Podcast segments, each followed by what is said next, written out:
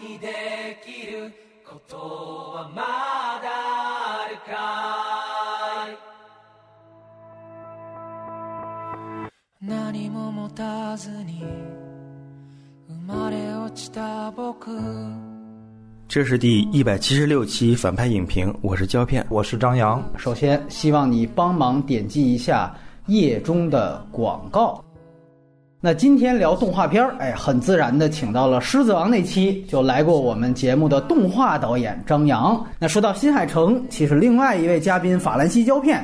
第一次来反派影评聊的也是新海诚啊，这哎对，一晃三年过去了啊，当时说的是你的名字句号，哎，那这部《天气之子》的日本分级啊，应该是个普通级，感觉对应北美是 PG 级，内地呢没有删减，片尾也没有彩蛋。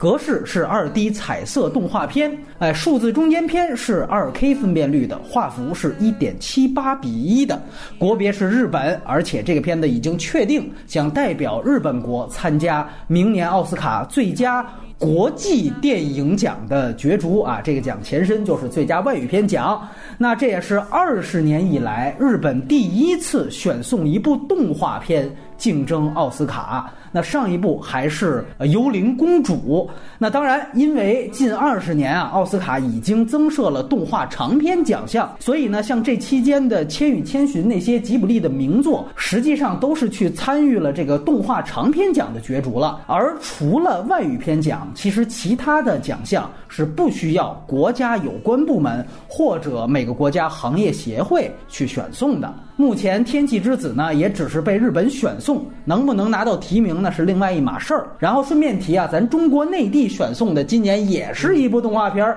就是咱们熟悉的哪吒啊。影片的制片公司仍然是新海诚所在的 Comics Wave 这家呢，几乎是所有新海诚代表作的制片公司。著名的东宝株式会社是这篇的发行商。影片没有原著，当然会有小说出版，这种情况都是跟。电影同步开发的小说不是一个原著和改编的关系，而且他们的作者署名都是新海诚，四十六岁的日本直男导演。那如果按照超过六十分钟的长片来计算，《天气之子》呢其实是新海诚的第五部长片而已。那如果也把算是剧场版动画的这个《星之声》和《炎夜之庭》都算上呢，这是他的第七部动画电影。新海诚所有的电影也都是他。自己编剧和剪辑的那这一部呢，他也是唯一署名的编剧。影片的声优啊，这次听说是来自海选选出的新人，男一和女一分别叫鹈鹕虎太郎和森七菜。然后大家所熟知的小栗旬是给这个杂志社的中年主编来配音的，配乐呢是野田洋次郎和他的摇滚乐队。这个乐队啊，也为你的名字完成过配乐。这次呢，他们也和新海诚一起来到中国，参与了影片宣传。然后因为是动画，所以这里再单独提一下角色设计师，叫做田中将贺，同样呢也是你的名字的角色设计。然后这个片子还有单独署名的摄影指导金田良介，他呢也是你的名字的时候就已经是新海诚的摄影团队成员了。影片在日本的首映日啊是在二零一九年，也就是今年的七月十九号。截止我们说话。的时候呢，仍然这个片子没在日本完全下映，中国内地。是在十一月一号登陆院线。截至十月三十一号，《天气之子》呢，在日本本土的票房已经有了一百四十三亿日元。那结合一九年汇率呢，实际上是人民币九点三亿左右。这个成绩已经让它暂时登顶今年的日本票房冠军了。我这里说暂时，是因为《冰雪奇缘二》还没有在日本上映呢。众所周知，那个片子在日本是一个非常卖座的一个 IP。《天气之子》这个不到一百五十亿日元的成绩啊，其实比他前作《你的名字》当时将近两百亿日元的票房也低了五十亿。《你的名字》当年火成那样，最后都没有超过《冰雪奇缘一》的票房。呃，《天气之子》呢和《你的名字》是连续两部影片在日本本土破百亿，这个也让新海诚成为了宫崎骏之后。唯一一个达到这个成就的导演。那么这里顺便说一句，日本影史第一的电影仍然是《千与千寻》，三百零八亿日元，《天气之子》不及它的二分之一。然后影片内地的票房啊，现在我们说话的时候也就上映了一天半，大概是个两天一个亿人民币的水平。上映首日呢是四千五百万人民币，也是不及同天首映的《终结者》和上周的《少年的你》。最终呢，这个片子估计在内地能破三亿人民币就不错。以目前的口碑和新片密度去判断，他想超过前作《你的名字》在中国的票房，应该是不太可可能了。这个就是大概影片的一个信息介绍。下面我们插播最后录制的打分环节。呃，要不然还是张向楠先来。我给七分，还是以往我对新海诚的期待的东西还是满足了。然后里头有一些还是让我看的很愉悦的东西，就是它整体完成度还是在那儿摆着的。那么短的时间下，它能完成到这个程度，新海诚粉丝是必看的。然后另外一些就是对于文艺的小说什么的，或者这种精致的画面有一些感受力的，我觉得大家应该能在这部作品中寻找到很强的这种快乐。胶片，我严谨的打的话就是五点五分吧。哎呦，那不及格 嘿。啊，对，是不及格。因为我看整个片子的过程当中，很多时候都是有理的，虽然也有些好的画面振奋人心的，但是整体的话还是五点五分吧。已经都认识新海诚了，那无非就是先给气象局的人吧。气象局的没事儿，哎，对对，没事儿特无聊的时候，我靠，竟然天气还能这样呢？他可能会开心一点。我觉得这样吧，中国拍个雾霾之子，追买者什么的，就这种美女。我反倒是觉得比他原来的一些片子能给更给我一些触动，可能也是再加上大家都说差啊，我带着一个极低预期去，我昨天是一天看三部，我说这部可能是就是午休就安排在这部啊，结果发现行啊分儿。不行嘛，我就现在掉到七点一了都。你在日本动画里边七点一就是一烂片水平，对，一般都九分嘛。我这去看，我觉得嘿，我说还可以，它有很多点能够触发到我。接下来呢，就开始剧透了。外延呢，这一期还是没有具体话题。这类之前都聊过长节目的导演，你们呢回听第一期，基本上都详细说了前作啊。反正那个也是我和胶片来聊的。那以下就是剧透线，口碑啊也不是特别好。那咱们就反其道行之，先来聊一聊影片的优点。张扬导演这儿来，他继承着新海诚以往的那个风格，而且玩的更充分了。就大家熟知的新海诚惯用的几种元素，对于现实世界这种光影的描绘。从技术角度讲啊，它一定超越它以往的，包括你的名字里头那种画面的呈现。这里特别要提的就是新海诚特别惯用雨的描绘，这其实在动画技法里头一直是一个比较难的，甚至于对于光的表现，这里头就从画面的精彩程度上，它一定是有所表现的。就他个人的风格吧，我还是比较喜欢的。就他有这种带有一些现实主义色彩的东西，然后跟他那种独有的浪漫，跟日本的传统传说，然后还有科学角度，他总能把这几种有意思的元素结合到一起，然后。形成自己一种独特的故事形态，包括相适应的带有文字感的这种画面描述的体系，融会贯通。我觉得这一点还是我看的比较赏心悦目的吧。对于我来说，他还延续着他以前的招牌“壁纸狂魔”这么一个称号。这个称号呢，在这部电影里面体现的最强的一点，就是刚才张扬说的这个雨滴，你能感觉到这个雨跟周围的环境是非常贴切的，就是那种细节。就单说一个画面，我就觉得它的质量感、就重量感特别。强大，当然了，你得跟剧情匹配，那那就是后面的话。但是就是从视觉层面上看，那个微观的程度和它的重量感是非常强大的。我觉得这种描绘特别的少见，可能在以前的 CG 的动画上会有一些这样的体现，但是我不太清楚它的操作的原理，它是用 CG 做出来然后描的呢，还是说这真的是个手绘啊？我如果是真的是手绘的话，我觉得这个是个技能上，就是壁纸狂魔这个层面的技能上一个突破，因为这个画面。我不觉得你截出图来会好看，但是它的动态是好看的。哦，就是你得截动图了，那就 这这部狂魔。哎，对。然后其实这里面也有一些那个你一眼就能看出来的一些 C C G 的环境的运用，然后在 C G 再重新上色什么的，运用的也挺好看的。就是说有一个静态的描写，雨滴一颗颗特别粗粒雨滴砸在地上，空镜头是吧？对，是个空镜，是个连戏的，所谓水洼呀什么的，对照一下地面。所谓渲染人物情绪的吧，但是这没渲染好啊。然后我赞同的一点就是他在他的这个年龄马上就要奔五十了，然后他还在努力的去回溯自己以前生长启蒙期阶段的一个主题的故事，我挺喜欢。他经过那么长时间，在这个节点上可能会有不一样的看法吧。还有一个就是说有一些些梗的东西吧，因为《福音战士》他讲的也是青少年初期，这里面有很多 EVA 的人物上的模棱两可的那种关系，或者说是文本上的致敬也好，或者说什么样，比如呢，主主人公就有很多这种。避世已经开始被性吸引了，是成熟女性，而不是跟我同龄啊。然后另外那一边呢，杂志社不是一男一女吗？这两个关系就特别像 EVA 里面两个重要的人物的关系，甚至于他们有个小孩儿叫明日香，我就不知道这个中文是怎么译过来的，因为明日香在 EVA 里的角色。跟这个两个这个成年人是非常微妙的关系的，他把那种关系好像植入到这里面，变成一个写实的家庭关系、家庭关系、现实主义关系。我觉得这些梗反正挺好玩的，它是吸引我的东西，但我不能确定这个是不是优缺点啊。那你像刚才提到雨滴这事儿啊，秒速五厘米里边指的是樱花下落的这个，所以他花了大量笔墨去画樱花。你觉得像这次雨滴，它比那个东西会有一个进步吗？先从画面上啊，我觉得肯定是复杂的多，因为。因为其实，在二维动画的传统技法里头啊，画自然现象一定是最难画的。越具象的东西越好画，你说画个人、画个樱花瓣掉落的节奏什么，这都不难。但是画自然现象，就是这种没有固定形态的风雨雷电这些东西，都是特别难控制的。而新海诚其实，在他以往的作品里头，他也惯于用这种自然现象的东西来表意，对吧？从他《言叶之庭》啊，什么包括《秒速五厘米》，他愿意用自然跟人之间的一个关系来透彻他要描写的人物之间的一个心境关系。这次是玩够了，我觉得他新海诚。在前头每一部作品里头都带那么一点儿，但是哥们儿就觉得玩不够，到这里头我就给你彻底来一个各种形态的雨。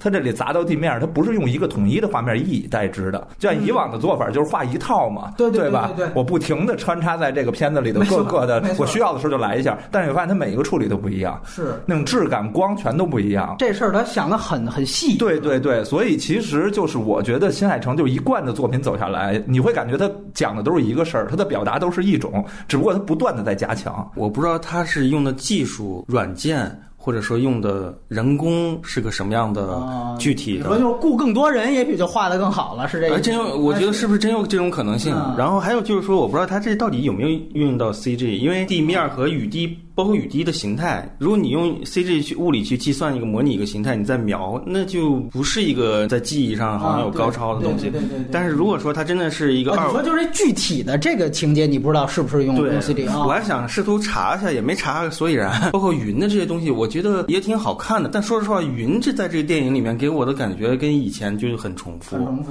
这个片子里这个自然现象描绘，他还专门请了一个气象学专家，就是什么积雨云怎么画。然后平时这个云散开，就雨后的云怎么画？那个雨也是。而且秦海成是一个技术相对综合的人，最早他是做游戏的。对对对。哥们儿利用课余时间，其实是一小爱好，可开始做动画。他第一部片子是一个 CG 片，是俩小球那么俩是小玩意儿的那么一个片子，等于他其实是精通三维动画技术的。包括在你的名字里头，我看他的流程里头，他会有一个就是我们三维动画里的流程，惯用的流程叫 layout 流程，就他会用这个流程。以往在二维动画里，我像宫崎骏肯定不用啊，宫崎骏估计老头。人也不知道有这事儿，你知道吧？他也不热衷这个，但是新海诚会用，他会用三维整个把场景搭出来，然后到里头去取景，然后取完景之后固定下来这个景别之后，他再通过二维的技术反过来画。就这也加大这效率啊，因为这回《天气之子》我听说他就用了一年的制作时间就做完了。嗯，这个你搁宫崎骏是绝对不可能的，按传统的二维动画流程绝对不可能，这得玩死他们，你知道吧？所以这也是我有点怀疑的地方吧。其实你包括咱们以前聊过很多次了，像魁拔到后来实在是来不及做赶工，他动作场面全部都是 CG 做出来然后描的。但是这个事儿其实是就是如果他最后呈现效果好，那算不算好呢？咱不管他怎么做出来呢？那我觉得真的要好就得往下聊跟情。节各种相结合的东西，你还是比较看重它是不是一个二维手绘的原教旨主义的这么一个出处？有一点，有一点。对他对于他来说，我是觉得有一点。嗯，您觉得就比如说我用三维的手段，我最后完成我自己原来的那个风格，您觉得这算是作弊呢，还是说这其实这这其实正是我要认可新海诚的？其实就是那原教旨主义的东西是在宫崎骏他们这波人身上他们身上其实也偷摸的啊，就是宫崎骏，反正他肯定不懂这个，因为他都是手绘分镜头。就新海诚也是，他们都是导演自己画分镜头，但是在呈现的过程中，你比如《哈尔移动城堡》那完全就是三维做的，但是宫崎骏其实我估计老头儿也不知道这事儿，等呈现出来就是一个二维的东西，其实对于他来讲就接受了。但是新海诚一定是主动运用技术的。啊，他甚至于把这种技术会融入到他整个的叙事的视听语言体系里头去。你比如他里头骑摩托车那一段，会有一段很主观的那种摩托车的视点，那在二维的传统的二维记忆里几乎是很难去实现的。你说我做到不跑形，我给你来一段主观视点，在街道里的追逐，这基本上做不出来的。他其实利用技术扩大了自己视听语言的表达，是我挺认可新海诚这一点的。我认为动画这东西啊，咱不管三维二维啊，都是技术。那你关键是我要讲什么，其实更重要的就是二维动画，它有一套。形式跟内容相结合的语境表达的空间，三维动画有另外一套，就是这其实两者是有区别的，两两套语言的。这也是日本，就是为什么他很少做这种三维动画片儿，即使做了，大家也不太认，因为他其实遵循那套语言体系，他还是在二维这头的。嗯，所以他拿三维整个表现的东西，就比如给人感觉空间感会特别真实，质感也会特别真实，然后所有的东西就像是咱们跟现实世界环境是类似的，但是二维动画的语境其实是高概念的，用三维它就不合适。所以其实日本也试了好多那种三维动画片儿，但是都不成立。就是说，像新海诚这种，他尝试利用三维动画的一些技术优势去完成自己一个二维动画的，嗯这也算是一种进步，是吧？进步。我觉得新海诚让我看到了日本动画新的一个形态的。进步，其实日本呢，动漫也进入到一统治化很严重的一个空间里，这种作者像的东西也变得就有力度的东西也变得越来越少。刚才提到这个摩托车的那一段主观镜头，那确实是看着跟双子杀手似的，你感觉确实是一个技术升级。还有一个你注意到，就是它有一幕 VR 视角，爬到阳台上。爬到阳台上那个，这种也是应该是借助 3D 来完完成的。对，就是我觉得这种镜头的你的快感必须在二维动画里去实现的。嗯，因为如果你所有的都是三 D 的话，你这个镜头对你是没有冲击的，因为你已经习惯了整个视觉视觉印象了。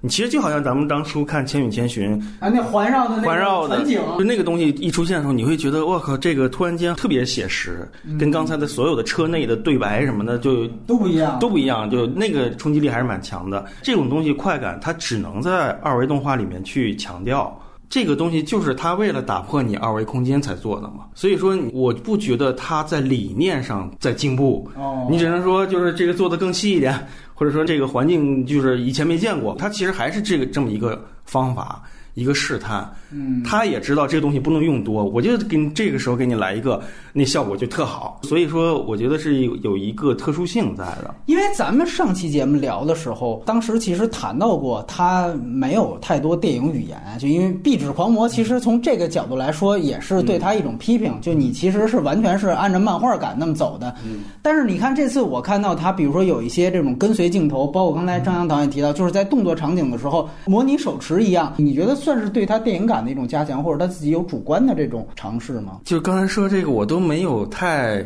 太深的印象，太深的印象 哦，是有主观的这个摩托车一个视角，但我不觉得，就是如果你把它换成真的换成游戏跟对比，或者换成电影人演的对比的话，它的那种冲突没有那么强烈。对，甚至我觉得没意思啊，就是你应该给我来个更飞的，就就超越我们现在所有的想法。来个长镜头，人还是双子杀手，这个想象力是个常识性的，最多算点缀。而且那段说实话追车莫名其妙的，这个就是新海诚啊，现在我估计也是岁数大了啊，就也想开了。他从自我表达往一个这这种公众表达的那个角度在在走。哎对没错对，因为他一直在强调我做的是娱乐大片儿。哥们儿现在已经迷在这儿了，你知道吗？我估计也是因为对，其实从你的名字那会儿，就是我看他整个幕后啊，哥们儿就研究过，他整个做了那个情绪起伏的那个控制的图，嗯就你的名字就会感觉他那个段落特别干净，特别精确，就就像电影化对，像好莱坞控情节一样对对对，对他就开始那么控了。其实这你看他以往的作品，都都特别个人化，就哥们儿想讲到哪儿讲到哪儿，你知道吗？没节奏了没完全没节奏。但是从你的名字开始，他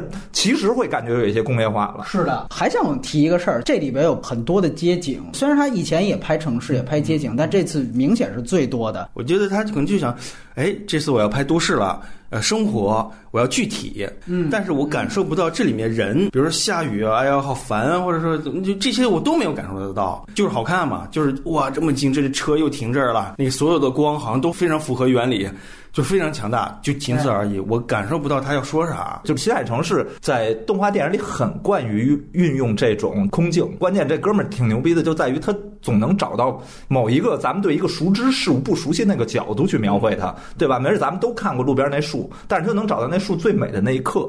然后这次我看《天气之子》的时候，我觉得大量的街景描绘让我觉得就比他的以前的东西要动态了。对的，对，他就有那种生活的感觉了，就包括他描描写那个日本街头啊，各种各样形形色色的人在行走啊，就这东西里头其实能产生一种独特的动画的趣味性。嗯，就这东西你要演出来，你不觉得怎么着啊？但是你要画的时候，你会赞叹，你知道吗？我操，这么小的细节，那举手投足那么点儿的东西，他都能注意到。什么这个雨伞往这一坐，还得磕两下，你知道吗对对对？就这种东西，真的，你要作为我一动画导演，一个动画师要能给我描绘出这，我能哭了，感动的，你知道吗？我操，哥们儿太有心了，对吧？就我反正看的时候愉悦感还挺，我就我赞叹，你知道吧？因为我做不到，你知道吗？甚至于我觉得中国都做不到，你不可能的。就日本本土，我觉得都很少有人去做的这么细。是一个意识的问题，还是一个手上功夫的问题、啊？两方面是综合的，因为其实，在动画片里，大动作好画，小动作不好画。你要说这人从什么楼上蹦下去，啪蹦过几辆车，把车举起来砸过去，那 那都不难画，你知道吗？因为它中间容错率非常高，大家也不熟悉这套动作，对吧你见过几个人大街上把车举起来了？对，因为你说他怎么举他都合理，对吧？你说这一脚踢飞了还是怎么着都合理，你只不过要注意它的重量感就 OK 了。但是细节的东西咱们平时也见过呀，生活中太多细节了，而他们把这种细节还原到画面里头，还让你去相信这个东西的美对，这是美的，这个东西真的是贴近生活的，这个是最难的。所以在动画片里头，你看这一个镜头怼着一个人大脸拍他那种眉宇间那种东西是最难做的。你反而像漫威那种东西就就很好做，你这不就飞嘛？就是对。我其实提那段，我是觉得就是说，他终于有这种具体时空感了。就原来新海诚所有东西都是半架空的，他这次他不仅明确是东京，他拍歌舞伎町。就这个一下子给我说，我操，你什么时候这么具体了？就是我要拍一个地方，然后我就展现这个地方的特点。你按说你的名字也是，他还做对比呢，一个乡村，一个城市，对吧？但是你你会发现那个都没有这个城市感这么具体。你知道，甚至我看开头的时候，就是一个不恰当的比喻，我说我操，这描绘这小孩儿初来东京嘛，完了之后在歌舞伎厅特别潦倒，我说这他妈致敬的是成龙的新宿事件嘛，你知道吗？就这特别，我特直等着你要说什么。情节都像，就空镜头都他妈像，就是他其实要的实实际上就是这种，就初来乍到，我跟环境的疏离感，所以他一直下雨。新海诚原来他的电影优势也在这儿，他的片子就秒速五厘米那种，他其实描述是一种状态。他呢把这个他原来最擅长的部分，当他有了具体时空之后，他尝试把这两个事情结合在一起，真正对于一个城市有观察，他通过。电影去塑造城市和城市性格，我觉得他是有这方面天赋的。这里面我看到了一些不错的地方。我敬佩新海诚，其实就是从这一点出发的，啊因为这在动画片里比实拍电影要难得多。嗯因为实拍电影你到了现场之后，你可以让摄影指导、摄影师现就地取材，嗯因为当时的光线现场去设计。因但是做动画片，你所有东西都是凭空设计，你很难的有人给你提这醒儿，你知道吧？它很多东西就基于你想象的，那东西从哪儿来的？就是在于你平时对你周边的生活的，大家就说新海诚一方面是桌面狂魔，另外就是细节狂魔嘛。嗯他总能发现生活中这种点点滴滴的东西。就这个，其实，在动画片设计里头，可以说这是一个他个人的东西。其实，在动画片的运用里非常难的一个事儿。我其实提几个细节，就是在于你比如说他展现歌舞伎厅，我唯一一次去东京是跟张佩去，我们住就住歌舞伎厅啊，剩下事儿就不描述了。反正胶片特别有感触哎，就是也是那种霓虹美学嘛，全都是他妈大的灯牌儿 LED 屏，然后就会配那种公告，警察提醒您，就是千万不要相信街头的诱骗的那种星探，说他们全都是什么什么违法的，他会有这种非常日式那种传统的那种警告，然后你发现底下全都是这种诱骗，马上下一幕的接就是女主角被诱骗，就是讲他这个东西是无效的。其实这个张力我是很感触的，包括他后面暴雨的时候，整个他讲的应该是一个车站的境界，就所有的那种 LED 的原来都是五花八门在广告，马上就像多米诺骨牌一样，一个一个都闪成了警告。暴风雨要来临，就这种具体的时空的时间点，实际上是我觉得特别棒的细节。原来你看秒速五厘米里面也有这样细节，比如说啊，大雨停了，但是它没有这么集体和宏观过。而且没有具体到一个就是东京此时此刻车站歌舞伎厅。我其实就被这种细节，我觉得哎我操，我说这还挺牛逼的。就你的名字，其实我记得咱们那期其实黑的可能更多一些。这一部我反倒觉得这观感比上一部要好。就这么沿着往下讲下去，我反倒想讨论一点它文本东西，因为原来啊。我们说归结新海诚动画都管它叫世界系嘛，就是这男主人公跟女主人公这俩事儿就和世界是否毁灭相关。世界系另外一大特点就是说，我是基本不触及具体社会问题，也不描绘具体社会环境的。只要是我跟女主角俩人的事儿一完，世界就崩塌，世界毁灭就掌握在我俩手里。按照我理解啊，其实就是他们典型的中二病动画。就这个片子吧，你乍看下来，你觉得好像也是这种典型。你看最后是女主角一救完了，东京直接就发大水什么的，就还是他原来世界系这套这套东西，尤其特别像他早期。云之彼端，你知道刚才我为什么这么问？但是就是开始他不断去给歌舞伎厅这个空镜头，就让我其实不断在想，他为什么这次做这么具体的这个社会时空环境，然后再到直接上来就出现了那个 A V 星探去诱拐女主角那段。我其实一下子觉得，你往下这么一想，他其实感觉还是在做你的名字那一套东西，就是说表面上是讲一纯爱故事，但是当时咱们也分析过嘛，那个背面其实讲的是辅导事件背后的那个社会问题。这一部他其实全篇都可以理解为他在拍一个。援交少女的故事，所以他才把这个整个故事环境就放在歌舞伎町这儿。包括你看，他提到说画这部灵感是来源于他看了这个市之愈合的小偷家族，他看震了。就你要这么想，你其实想不到这跟小偷家族有个蛋关系。但是其实你要如果稍微去去具体的去注意到他这个整个细节，哎，探寻他从一个底层角度出发，这是我觉得很有意思。就是他跟他之前的片子确实是不一样，他确实有这方面野心。咱们做的好不好可以讨。论，论包括你整个女主角，她用了这个叫情女这个概念，你其实完全可以想到，这其实就是代指着援交少女，尤其是情女接单是上网接单嘛。就看有各种各样，就是五花八门，全社会的不同的人，然后他去选这个单子。就这个怎么说，老司机就都应该知道，就是整个援交最主要的接触方式，其实就是他这里面拍的，就是通过手机有那么一线上的网站，然后包括他接单的页面，就是你可以注意到一细节，就是最后警察告诉男主角，这个女孩其实不是成年人，她其实十五岁，她这反转兜出来是未成年人卖春，就这个是特别少年的你，你知道，最后警察兜出了一个，她其实未成年人。哎，但是前面就通过情侣这个概念，它强化的是一种分享这个概念。就这个片子高概念用的是，其实我觉得是有点意思。为此，他引用到了片子里边这种玄学的东西啊，就是说情侣祈祷一次，身体就透明一点儿，到最后完全就变成了小透明嘛。那这个其实也符合援交和纯粹的性工作者他们之间其实还是有一定距离，尤其是未成年人援交，他等于就是说卖的这个春，它也是有限度的。一旦超过这个限度了，你。彻底坠入暗门的，就最后他那法门，你就可能完全变成一个一个性工作者了。其实你从这个角度出发，这个片子是在讲这个援交问题的话，他也不是说完全站在一个批判角度，就他这里边有点把这个东西就把它无字化处理了。就我觉得大家可以去参考的，反倒是比如说像姜文的一步之遥，或者是欧荣的花容月貌。花容月貌那个当然直接讲的就是援交的事儿，可能这个女孩儿她是有她现实方面的原因，比如她缺钱什么，这前面也都。提得很明确，但从另外一方面呢，电影也强调出她不是一种特别逼良为娼的情况。女主角可能自己觉得，就是说我通过这个事情可以给社会带来一种慰安功能。就为什么大家老说什么波多野结衣什么是中日关系两国和平的纽带？就确实性文化本身就是有促进社会和谐的一种功能。就这个其实是他把他和他这个情侣的高概念结合的一个点。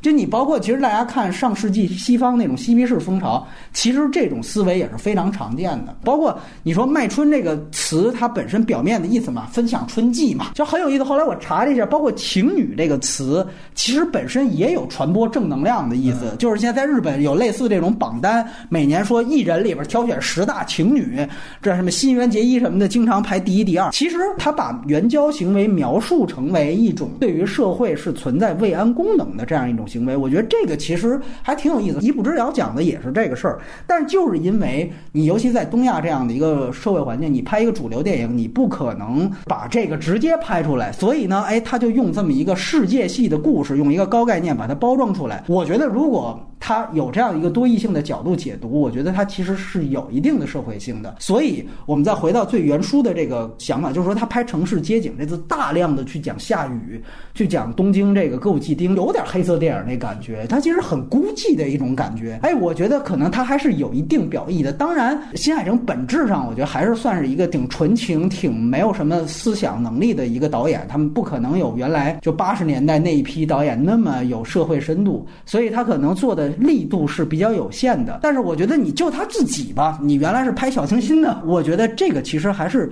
挺有意思的一个解读方向。你包括咱们可以说延下去说男主角的人设，其实也是一样，就是你看他片子里边用最多是手枪这个道具嘛，就这个男主角又是他 原来基本人设。我大概知道后来。要说，哎，对他开始人设是个草食男嘛，就是他其实讲的就是青青春期性觉醒。你看他刚来东京时候其实是没有性觉醒的，那么你会发现他是在妓院门口捡到手枪，这其实讲的就是他到妓院里面破处嘛，伟大的愿望嘛，哎，这这小小的愿望对吧？这个非常明确。然后他到后来呢，等于是一直带着手枪保护女主角的旧风尘情节嘛，等于当一个给小姐拔创的嘛。这段关系大家可以参考一下《天注定》李梦他们演的那段，包括那个杂志社，其实是个色情杂志社嘛，让他去找情女，就是等于那社长逼着他去做这个色情报道嘛，就是你那哪哪块小姐怎么着的，我这是一个情报采集的迷工作。包括你看他那个小栗旬演的那社长也很有意思，我觉得就是台湾那种什么一剑换春秋，就那种 搞评测的，你看，你看他讲他丧偶之后，一下子等于就失去性能力了。你说他跟他侄女吧，你可以这么理解，就是他想跟他侄女搞在一起，他也是力不从心的。所以他的人物弧光是什么？等于他最后是通过帮助男主角这个男的才重新举枪，所以才有了最后那么一幕。你要再串上情侣这个概念，这个故事啊，用八个字可以总结，叫什么？叫你若不举，便是晴天。所以其实是这么一个故事。我觉得标题对吧？哎，就标题有了，就标题就有了。当然，你可以看到与男性角色相对应的，可能就是他那女主角弟弟，这是一喜剧包袱了。当然，就是做做对比，两任女友一块儿帮忙。他其实我觉得整个这个片子的出发点，你要说缺点，可能也在这儿，其实是一个完完全直男向的东西。我一直有这样一个判断，我认为就是任何怀疑新海诚不是直男的人，其实都应该没怎么看过新海诚。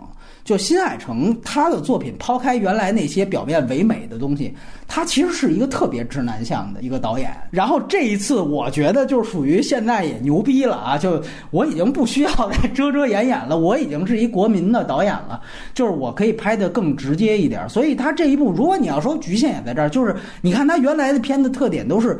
男主角一段视角，女主角又一段视角。这片子你会发现，就女主角那边就是一笔带过，提那么两句啊，有那么点内心独白。这跟他原来男女视角一碗水端平的情况完全不一样了。不知道是不是也因为这个原因，是不是很多女性观众觉得他退步，或者说觉得这部有点狭隘的原因？但是呢，从这个角度反倒能够更明确新海诚的这个直男属性。整个电影其实就是一个非常核心的直男情节，就是旧风尘的一个核心。从这个角度来说呢，都不能完全的把它判定为一一种自我重复。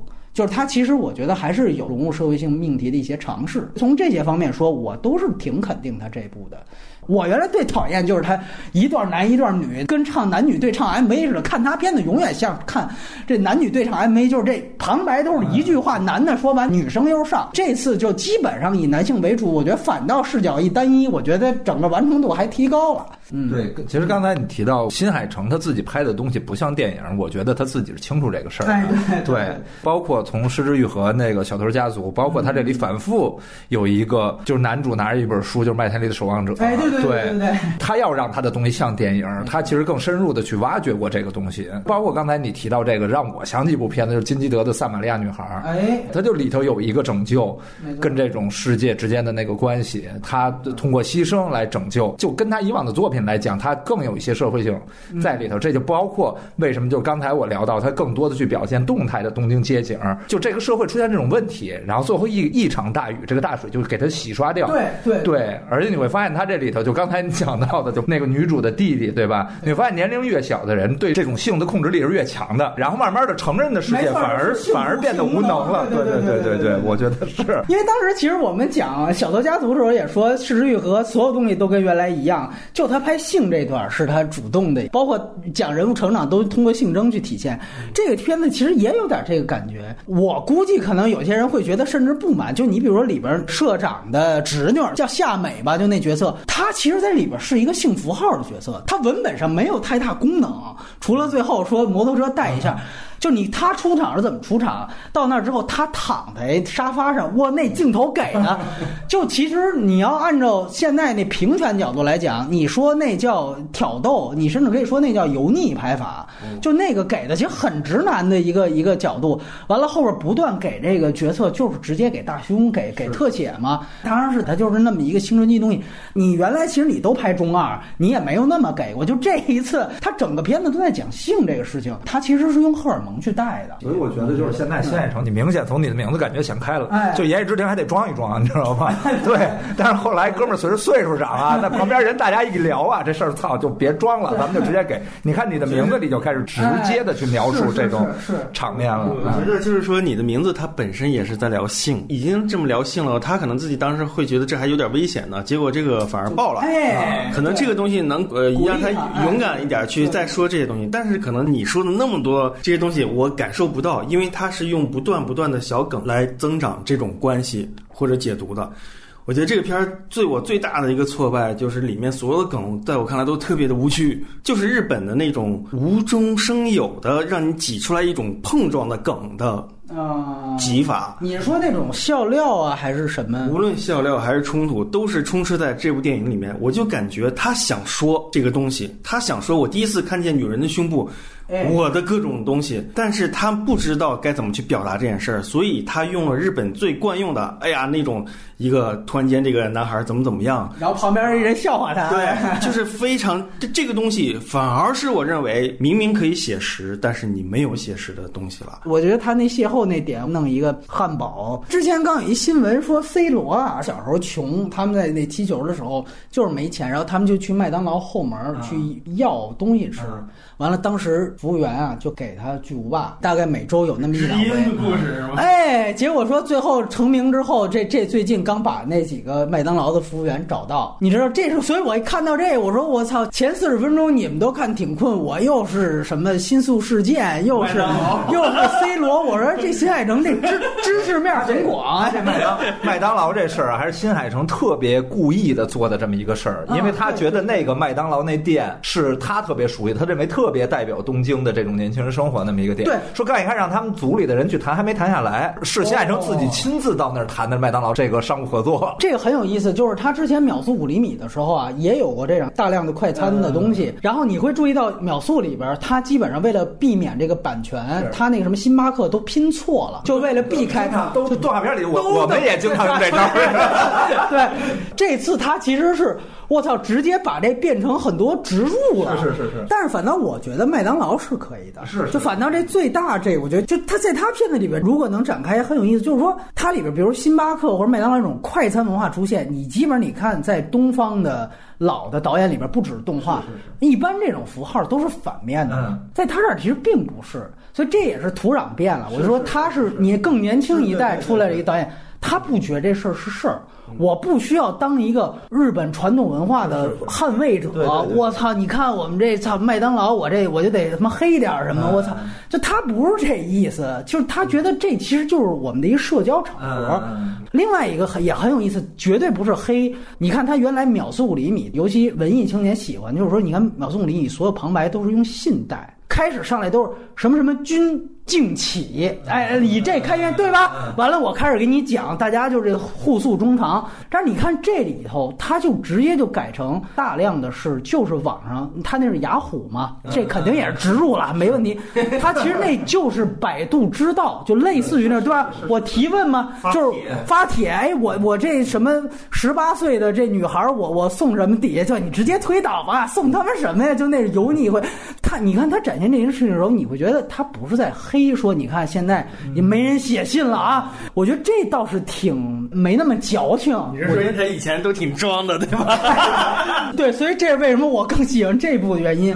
其实我觉得现在整个它的发展过程，它是从从一个特别出世的状态变得特别入世，对吧？最早它是反城市的，你要秒速五厘米也是，对吧？真真爱在哪儿体现？真爱你你得坐从从市里坐车，他妈坐几个小时，对吧？节节奏慢下来，一直他妈晚点到这儿，哎，那个才是两个人最纯真的状态。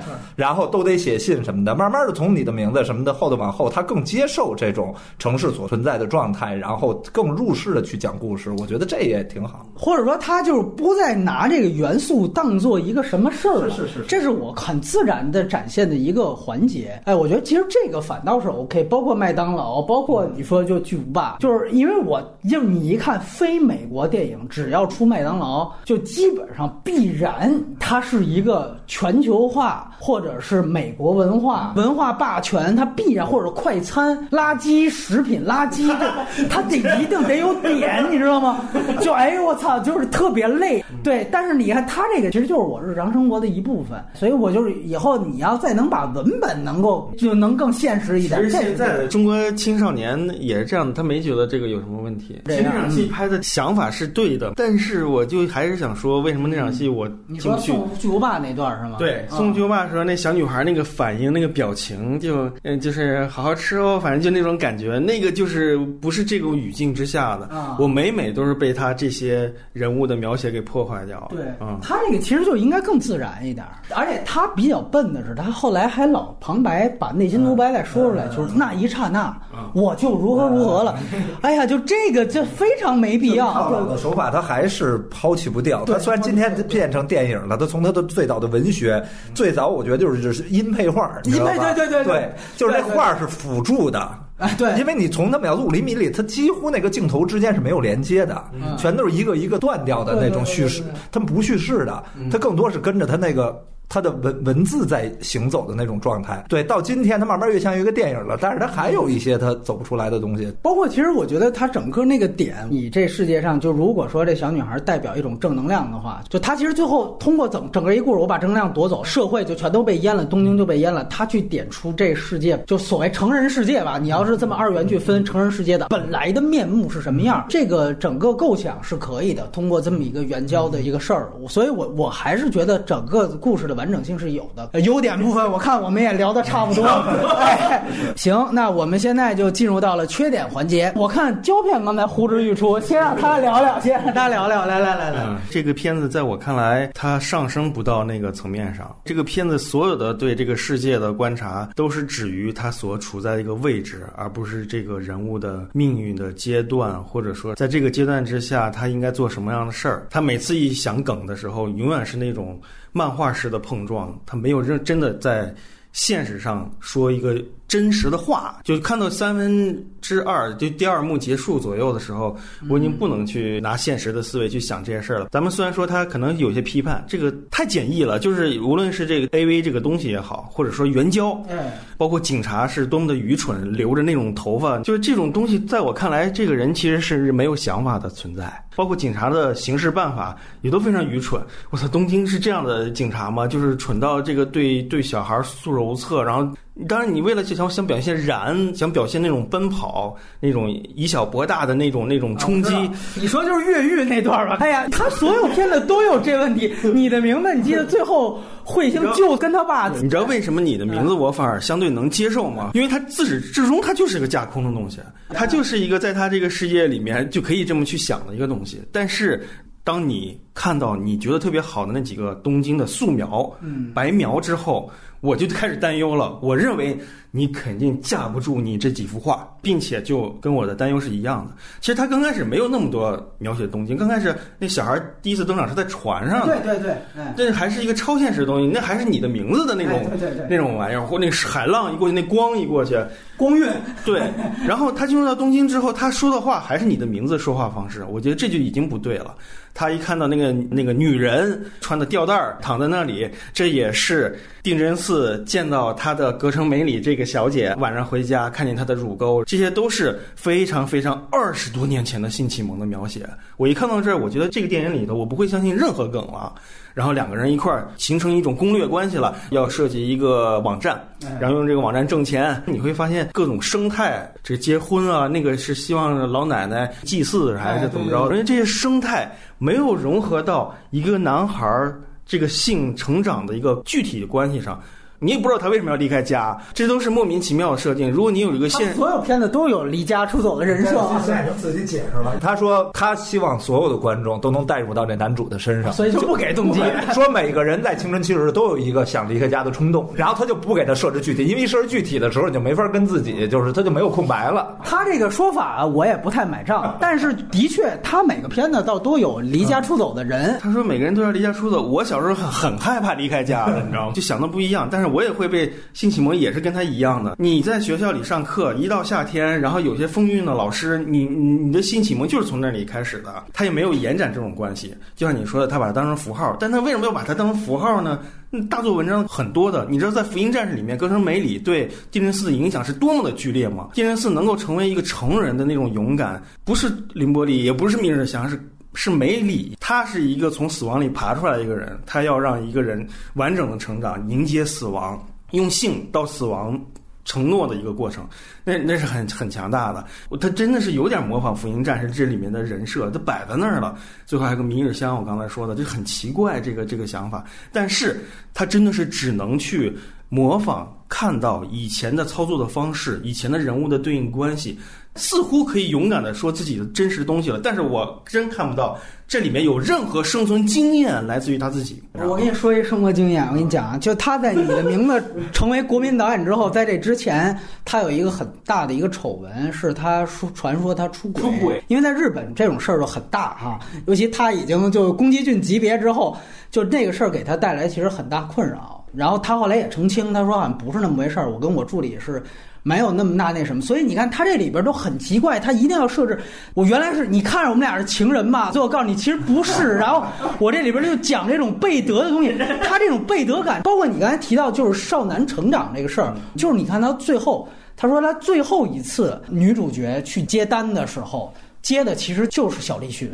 就是那社长嘛，对吧？其实你要把这个援交这事带进来，其实最后就是调到我老板这儿了，这直接让他一下就他妈幻灭了。所以最后到了那天晚上，就那女主角说：“那我都直接跟你脱衣服，你就来吧。”他直接就我操，算了，完全就懵逼了。这个整个的少男处境人物光是挺完整。当然了，你你说那些，其实我我也能明白，就是实际上就是完成度，包括就越狱那段，我也是看懵逼了，你知道吗？就是说，当他成为一个现实时空之后。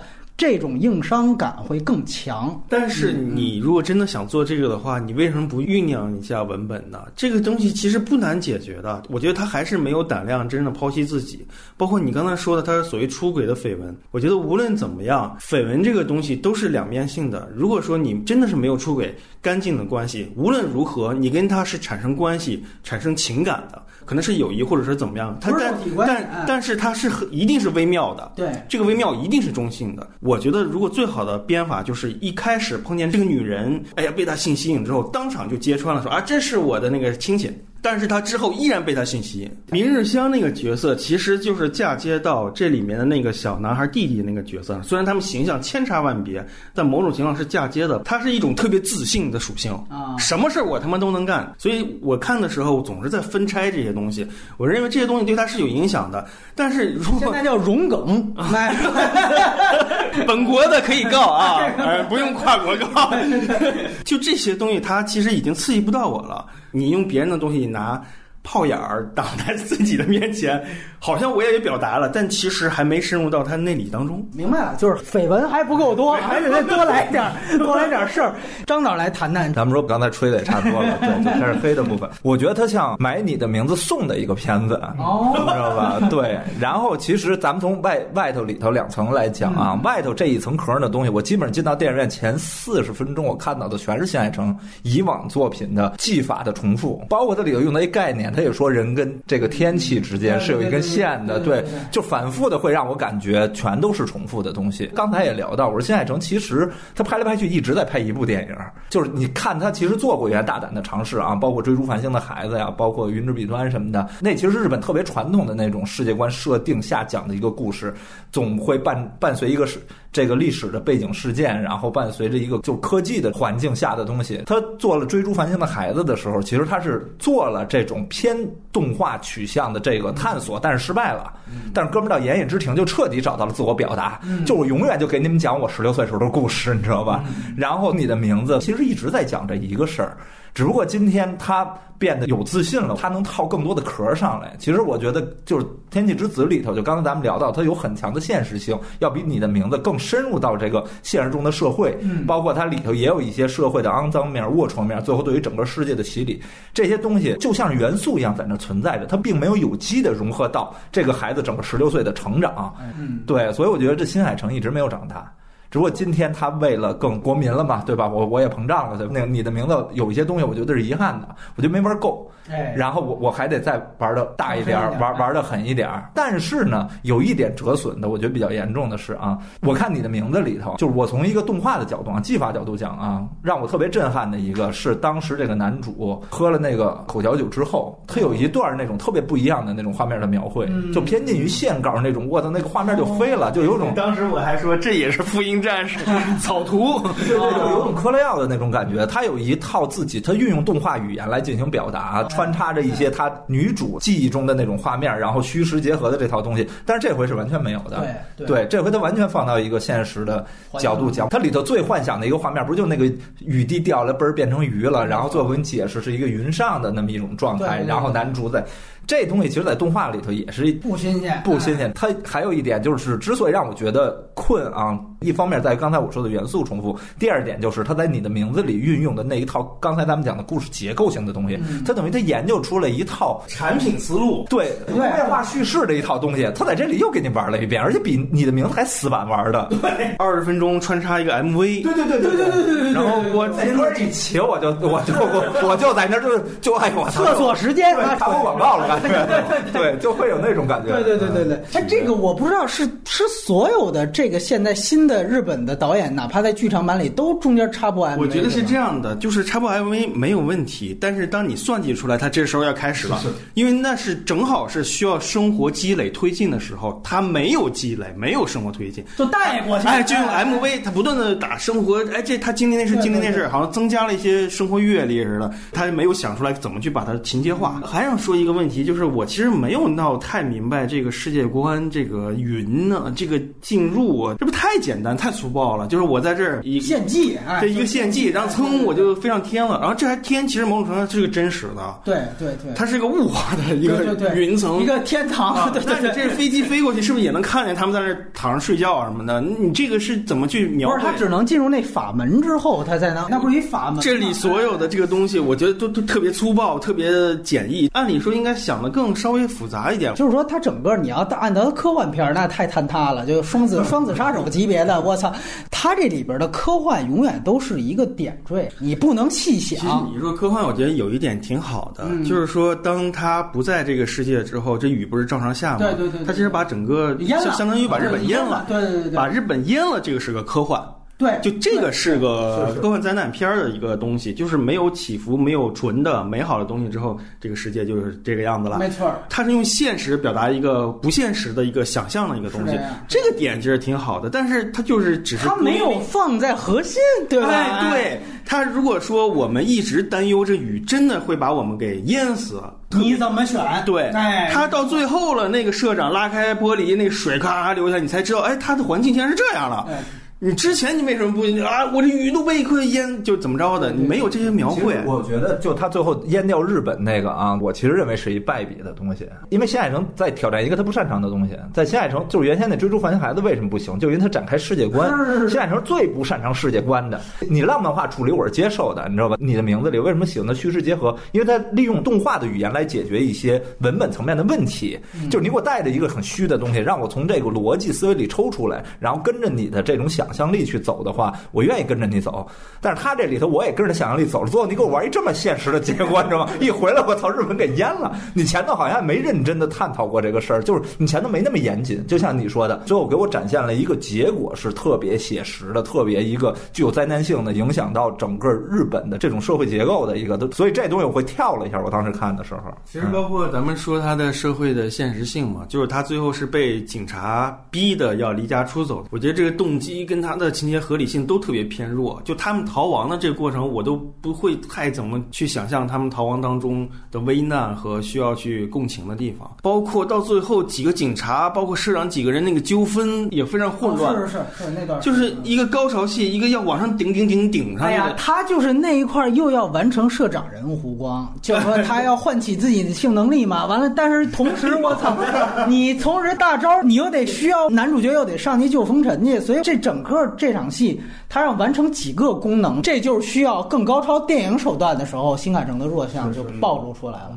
包括他应该把这些大家刚才说到这些规则更明确一下。法门我可以理解，就是你穿到另外一个地方之后，你现实生活当中其他都看不到，我觉得没问题。法门我都不能，但是我觉 得这就已经很强什么。人才能进去这个？这个是问题，就是我觉得男主角最后怎么他就能上去？那那小栗旬上去行不行？就这是个人，只要穿过去就都能飞上去，完了把那女的拽出来。因为你说那女的她是一天选之子，对吧？我就是一情侣，我你这个我可以接受，但你任何一男的上去就都行。哎呦，就是他原来所有那种你的名字那些毛病，你怎么说服你爸的？就是这怎么过去的？晕过去了，我操！来一首歌就过去了。我觉得他不好的一点就在于他不一定没有想过这些问题，但是他认为按照上一集的思路，他的情绪节奏全都顶上去的时候，你所有的观众都得跪，我到这儿你就得哎你就得嗨了。所以我说想送的嘛，这个你知道吗？就是那个做好了，这是带过来的。是那个对，那就跪了。咱们在那儿当时聊半天，好多人还不满意，说你们那儿挑刺儿。当时咱们记得最后俩人碰面，他也用了一 VR 视角嘛，咔一拉，那歌一起走你，那 那乐队都一样嘛，你再给我来一这一走你一升起来。说说到底啊，我觉得新海诚他其实他是在晚一个电影导演的路上在在走的这么一个人，因为这跟他出身很有关系，因为他本身学建筑的，他为什么对街景这种东西能那么敏感？他这东西跟他的本专业是有很大关系的。比比江一燕应该懂，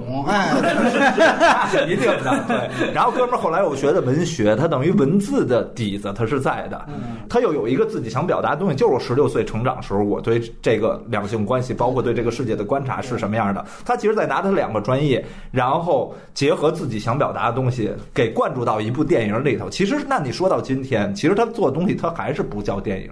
所以，其实咱们说来说去，这个诟病都是里电影里头应该去解决问题，他都解决不了到他这儿，全变成他的短板了。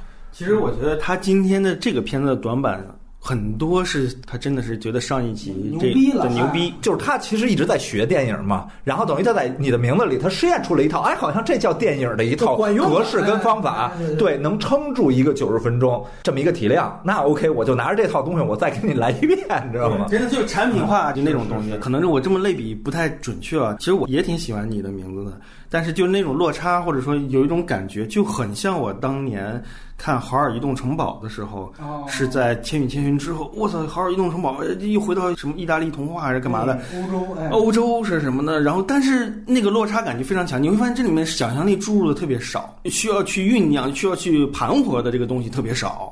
我觉得啊，我这里也提一个，包括刚才两位也提到《哈尔移动城堡》用三 D 嘛，其实这个我觉得在到这里面，它这个整个 CG 感是不是变得更强了？是我其实个人觉得这个算是一个我觉得挺遗憾或者一个缺点的地方。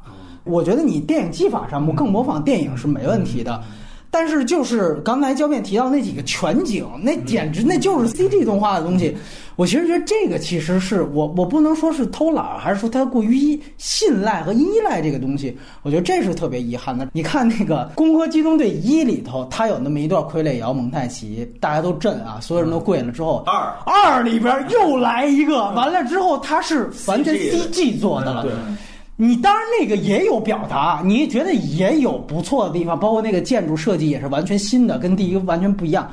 但是你总感觉这是一种你感觉有点功利。功利了，所以我就觉得他这种 CD 感我不知道张亮导演怎么看这事儿。其实是这样，这是它跟它整体的视觉体系的构成是有关系的。因为其实咱们看日本动画片，它赏心悦目的地方就在于构成感很强的画面，它跟欧美那种偏自然系的摄影风格是完全不一样的。其实这跟日本最早它整个美术体系沿袭于中国是有一定关系的，你知道吗？因为国画是不强调空间的，这东西到他们那儿变成了浮世绘，浮世绘画的基本上咱们按镜头讲全是长焦镜头，它不强调空间透视的。所以日本咱们看二维动画的时候也是喜欢它的是那种把空间都压缩掉的感觉。就你看新海城，它大量的画面全都是长焦镜头，就搁的如果拍摄啊的话啊，它会把空间极度压缩了，然后给你形成一种图案感。而其实刚才咱们说 CG 的运用啊，其实那种长焦也用 CG 了，就它接肯定是 CG 做的，对吧？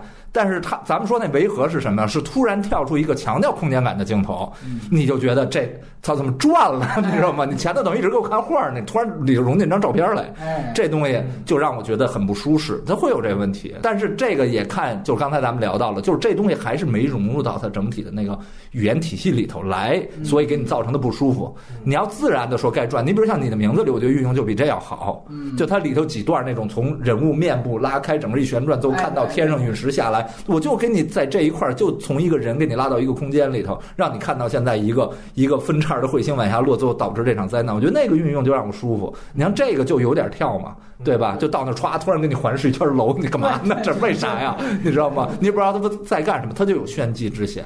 技术不是问题，我觉得还是关键是你表达者跟文在你本结合，对哎运用的时候，它的必要性是什么？嗯嗯嗯，对，所以我觉得可能就这部 CG 感更强，我是有明显感触的。我还是那句话，就是说，我觉得像这种 CD 技术，或者说非他所擅长这种技术，你要是能够巩固你原来的传统方法。我是接受的，所以这里甚至我可以分镜头，有些镜头我觉得就是挺好的，但是有些时候你直接来，尤其那种大全景，我觉得是，就包括你说，就您提到这个非常具体，就是你明明歌舞伎厅的具体街景街角。你是二维的，啪一拉拉到这整体是一个 CG，我就觉得是 CG 城市 对就是违和嘛。我是认同他最后把东京淹了的，我这点跟胶片可能更像，我觉得这是挺好的一个事儿。但是我就是觉得不够，我觉得不够的原因就在于他没想好怎么画。就是，尤其它全景，它只有一个全景，你记得吗？就是那船从东京大桥中间开过去之后，它带了一个全景，那是非常潦草的。就是我需要你具体的东西，你再给我看一下你被淹了的，还是同样的街景的角度。对哎，你来一遍，是必须重新回溯一下。对对，你这来一蒙太奇，你唱着歌都没问题，你再来 MV 都没问题。新海诚票房反正现在已经是顶级了，但是你能明白它的表达的，尤其是表达的上限。对你，你不知道你是不是下一步人直接来一个更 CG 的东西，你不知道它风格是什么样，但是表达我觉得基本上我觉得差不多了，就真的差不多了。其实就站在个人意愿上，还是希望新海诚导演清醒一点，你知道吗？因为我觉得现在这哥们儿有点被商业有点有点冲击了。对，因为你瞧这里他还在打造一新海诚宇宙的东西，就是你的名字里头两个人物全在他这片子里客串，了。没错，没错。对，就是那老太太家来那男孩儿，那就是你的名字的男主。对然后卖给他戒指那个售货员，你看他后头别一红的，那就是那三页，就是俩全在这里，你知道吧？全进来了。我当时我那场前面观众就嗨了的，你知道吗？还真没注意到。这是一个彩蛋型的东西，就是他把这俩都装进去了，现在就在主张一个新海诚宇宙的东西。哎，我觉得这一定是那个制片人想的，因为就那制片人以后以前没这么跟新海诚说过话，就说你得这那样，新海诚信了他，然后就成功了。我操！因为其实能看到新海诚这就是有突破的东西，所以他今天能成为一个国民级的导演。但是你要这样下去，嗯就这种重复性，这种你得看宫崎骏怎么成的。宫崎骏每一部的那个突破是很明显的。他虽然这个主题的东西永远是一个，但是他他总能找到不同的角度、不同的形式的东西，给你充满了这种动画想象力的那种快感。其实你就能感觉到他其实没经历过什么苦难。当他描写苦难的时候，他就会很尴尬。嗯，就是这个是个他要跟高田勋是比不了啊，我觉对，得他下面的突破，如果他明智的话，他就会找编剧吧，或者拿别人的文本。呃，拿别人的文本我我去操我就做个匠人嘛，我看看怎么发挥，找一个能发挥我特点的。你就做刘伟强，我就觉得挺好。其实牙镜手原来不也是这样吗？他原作都不是他吗？宫宫和经原作都不是他，世界观不用你想，你就找一个合适文本，完了我看看能不能把我的风格去提升它就可以了。其实我我我希望他能再回去练短片儿，重新练短片儿的一个节奏来调整他的这个长篇思路。他他再再拍的话，他一定会那个陷入到这个这个安逸区里面去的。但是短片儿是有办法去去再重新找到一些什么方法的。嗯，这个片子确实是各种方面啊，都是一种我说原来就是有一类的卖座大片、爆米花片啊，就属于是给观众喂糖。你看这里边儿，你说他自我重复的东西，但是他也卖哈，你就看能看出这种典型。就比如说大家都是原来。拍猫，一不断拍猫，这里我就给你把这猫绝对就给你当一个这种喜剧梗的一个桥段，所以你看这里这猫，就这是我最大的舒适区，然后我就卖这个。其实你说它管用吧，也管用。我这确实，你十年之后，我操，一上来也挺逗。但是就问题就是在于你后边一回想，你就知道这就都是他算计好的。就前面我一定就开始铺这猫这事儿，其实。我看的日本动画远远没有两位多，但是我都知道这是一套路，就是你比如说，当主人去凶男主角的时候，猫同样也摆出同样，这就你就这我已经看过不少个这种，但是就是管用。我觉得在这里边就是不遮遮掩掩，就在于这儿，就说我新海诚已经是个 IP 了。原来大家还会猜，就是哎你他是不是恋恋足癖？现在人就是我他妈就是对吧？就跟昆汀一样，你不拍脚，我觉得你这部都不够昆汀。操，你就。来这个观众就还这成为一种彩蛋了，就这就是他宇宙里的斯坦李。我觉得现在就他已经明确了这种，就刚才张张导也提到，就这种宇宙概念。不仅我把我原来的角色放进来，而且我要把这种足控啊、猫啊，我有意的放进来，甚至我都怀疑，就可能到某一时段，可能现在能。本人都已经觉得操，要不这部咱别老这这这 那，但是 对，但是最最后制片人可能出来，你要不是你还是得来一段，他都会被这东西绑架，甚至就是他已经成为标签了。所以我觉得这个有时候你不能说这是可悲，就是因为原来你像。我举一个真人导演例子，像徐晓峰，就大家老问他说：“你每个片子里边一洋妞，你这什么意思？是什么？” 他就老回避这问题，他就说：“这个开始不同场合，要不然解释说这其实是大家的误读，说这我每个都是有功能的，凑巧有。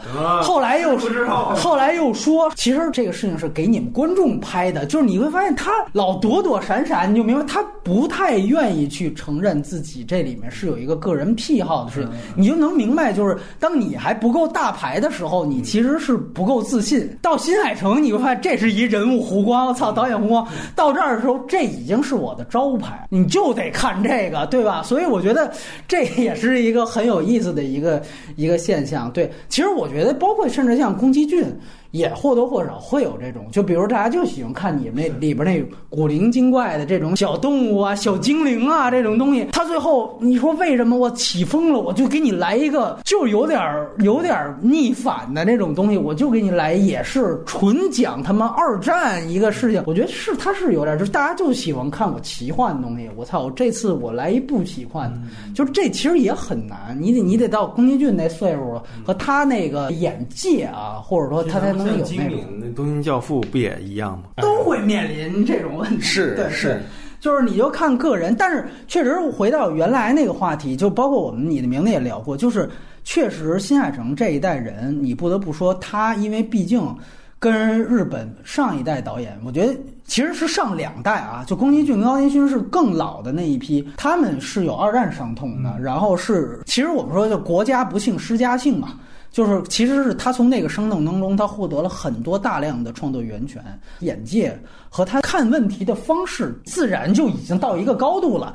其实包括到我们说大有克洋那一代，其实这个我们上期谈的一样，就失去的二十年那一代，也是经过经济腾飞之后，对于日本社会的冲击，它自然会有这种我操核危机，EVA 也是这样吗。你到新海诚这儿，他现在算中生代翻篇了，他已经翻篇，他是完全是宅男供出来的一个国民级，那这个整个社会土壤就不是原来那土壤了，甚至你可以说现在。如果再有一个，比如说年轻版的大有克洋或者押境手，他可能是找不着工作的，我就可以拍不出产品的东西来。对，从另外一方面讲，我觉得成就新海诚的也就是没有那么沉重的东西，啊，对对他更更给出了现代社会这些年轻人需要的那个东西。对，我不给你讨论的那么深刻，对吧？但是我从现实中我找到一个角度，就包括这回，就刚才咱们聊到了，这回在《天气之子》里，其实他也会判定这个社会是有罪的，然后最后我要洗礼他，嗯对吧？然后这种年轻人，这种对底层的，然后在地下室的这些人，他们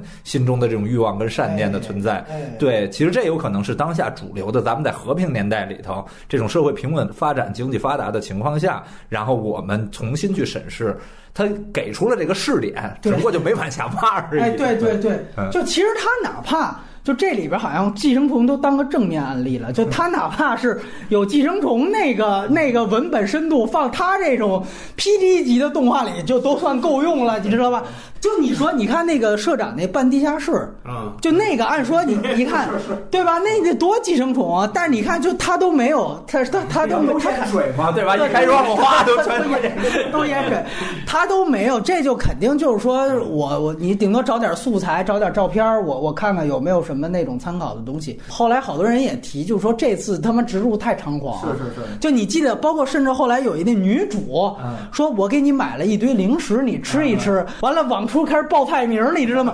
就这说全他妈是植入，完了包括你记得有一个那个 被制片人绑架，他绝对被制片人绑架。对对，包括你记得有一个那个，他最后说放的微波炉有一个俯视镜头，啊给了一个那个小鸡的一个杯面啊，就那是好像这里边最大的一个就是那日本杯面的一个超厂市特供的对对对杯面。对，先是他把那杯面用在这里头，完了后来这片子上映之后，那杯面又印上。我觉得从商业角度讲啊，新海诚目前一定是整个日本商业社会里头最喜欢的一个导演。啊，对对对。吧？因为我想找宫进植入没法植，新海诚里这里特别天然，你知道吗？对什么都能往里对搁。对。对，而且而且东西俊属于那种能把你骂出去的，就对，老头儿又倔，对，这又好说话，又都市又卖，对，可能我觉得这咱们中国观众看可能还好，因为有些品牌你未必认出来，你像那小鸡那，我开始觉得又是他一卖萌的一个萌物呢，后来回去一查发现，操，又一他妈植入，我估计像日本观众看的，就跟咱们看好多后来冯小刚拍片的时候，一会儿一植入，可能他们就觉得这可能特傻逼，哎，就对对，我觉得可能日本观众看，或者说熟悉日本社会人看，会觉得更失望。但我觉得植入这块也是这样，因为我平时做片子有遇到这种问题，哦就是你怎么看有机的用这个东西？对，啊我觉得像他那个片子，你比如咱们中国观众对这产品不熟悉，嗯你不会认为他是有意那么硌了。小鸡的这个，我觉得还还行吧。我也觉得还行，我当时整体全片的气质是相符的，你知道吧？这个时间段，在这个故事情节的安排情况下，出这东西它不难受，但你刚才说的那个，我是觉得稍微这么一回想起来，有点有点不对劲儿，就是就是不是就那个好多小零食什么在那盘子里、啊在篮儿里这么一撒一放，我能认出来好几个，就是就是吃的。还给他包一个是吧？我 当时就有有点干嘛呢？什么意思？对对对哎对对对对对，因为新海成，我跟你说啊，在这方面他肯定非常擅长，因为哥们儿做了无数广告。啊对对啊他其实做电影之间，他穿插着无数广告，他给各个什么产品做，而且都是能融入到自己语境体系内的那种广告。他当时撒下那些食物之后，那个小孩儿就啊呀，就是没吃过似的，就是反正就那种哎对，觉得特别好吃，特别好吃。这点看，其实从新海诚身上你会发现，他跟宫崎骏那导演是完全不一样的。那种电影导演的身上的有一些东西，在新海诚，新海诚更像一个商业社会培养出来的这么一个带有一点作者表达的这种格式化的导演。没错，嗯没错，没错。外延环节有几个话题很有意思，一个呢就是我这次又重看了《秒速五厘米》，是为什么呀？因为我们知道这个片子在中国已经立项了，要拍这个真人版，嗯是这个董子健哎自导自演。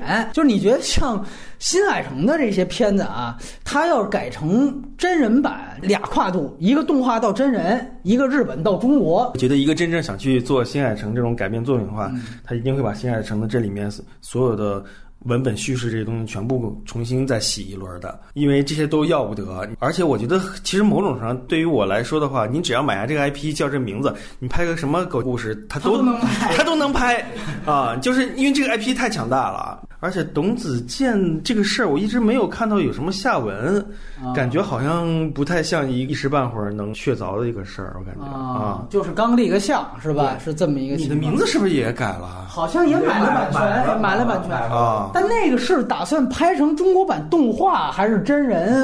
动画，肯定是真人啊，真人哇！那这就得是什么？但是如果动画，你不自己恶心自己吗？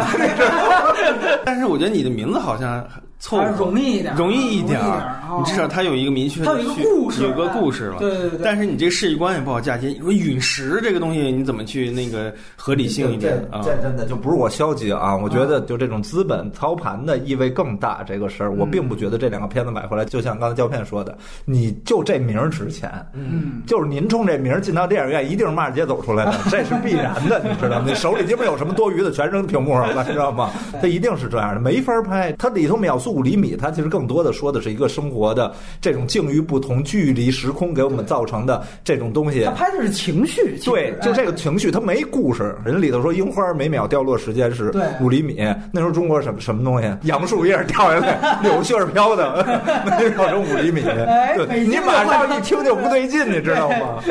就是它里头有一个特别强的文化的符号，日本文化语境在这照着呢。它设定的概念是成立的。那你说你拿回中国，你拿回什么来了？我们怎么给它转化？还是就是它的电影质感去怎么体现啊？对你人家是壁纸狂魔，你这无论你再怎么狂魔，你这个拍现实的东西，你就会产生这个矛盾。我是要一个极端审美，还是要一个现实故事的相信感？就这个东西，你怎么去做这件事？对啊，它秒速五厘米，它分三个章节，对对吧？它中间这个，它最后拍成白昼流星了，就是 对吧？那就非常好。第三幕是那个山河故人，走着走着，咔来一，我操，看见外星人了。你因为你董子健嘛，他就演过一些青春片嘛，青春派嘛，反正就是那么一号人物。偏偏一些文艺一点的演员。啊其实你的名字也很难，就是我很难想象，就是说把换底梗，如果要真人，他的片子就是，我觉得这是动画的优势，就很多动画讲性，嗯，他只要稍微再过，他就会变很猥琐，嗯，他只能用，尤其日式那种动画拍出来，他会觉得很美。你要一哪怕落地落到真人，你甭管让谁演，很简单，就摸胸这个你怎么办？哎 你这个审查，你这个审查你怎么弄？这会很猥琐。这演出来完全不是那感觉，你知道吗？那里你觉得是一趣味。你要真他妈一姑娘早上起来在那揉，你这不对了，这东对对西就对对，知道吧我觉？得这个就就其实一样的，他就秒速指那更更扯，人没有故事。你这有一故事，你怎么去拍？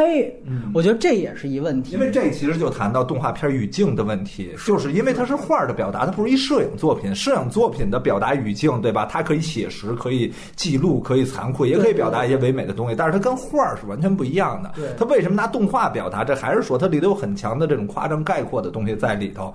所以你那一刻俩人什么隔着一个铁路一回头，然后咵过辆车，那东西它感觉那种美感，你你马上你换成真人脸，马上就不对。有人也说说你按万按岩井俊二那么拍可不可以？但是我觉得你其实这里还有另外一个问题，因为他你记你的名字是感谢了岩井俊二的，就是他其实从岩井俊二东西当中得到很多灵感。但我觉得还有一个问题就是说，你其实还有一个日本到中国的转移，是就是你看岩井俊二，你你你到中国来拍《你好之华》，你这大家也能看到，我操，那他妈成什么样了？就这其实也是一个问题。就你这里你要有俩维度的去去翻改的这么一个，那你这我觉得难度太大了。对你得找到一个中国的岩井俊二。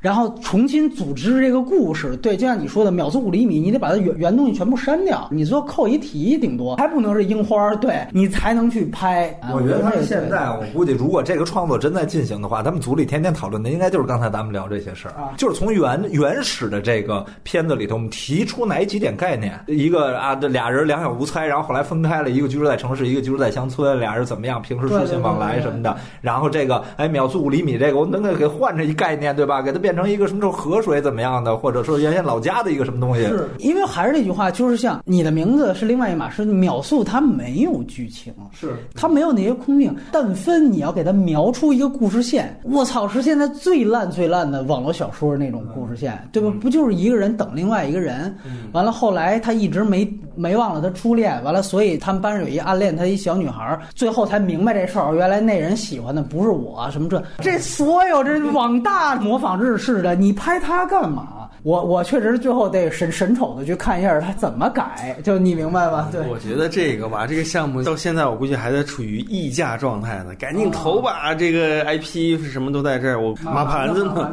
如果有一些创作进展的话，我们就是已经。好像已经有那么两年的时间了吧？得有。对对对，就是你的名字火了之后，之后那得有三年了。哎，差不多。那反正就是就那就是拍不出来，那就是拍不出来。你的名字火的时候，整个中国影视那个环境，大家对于 IP 的价值的那那种那种妄想，正是燥热的时候呢。然后肯定那上日本就抢购了，那都是。当时你的名在中国算创造一个相当话题的一个票房之后，呃，对于整个动画界有什么影响？就是抢 IP 去了是吧？对对，其实对于中国动画界，就是因为中国整个资本圈是特别现实跟那个 蹭热点，对冷酷的，对 大家没有说因为日本的你的名字火了，就就是中国的这种青春的二维动画片也做了，对吧？啊，但是做完了就不是那么一个路子。什么四世青春，后来是不是他也参与了？哎，光线做的一个，对对对对对，我我我叫什么？昨日晴空，对对对对对，是晴空晴女晴空，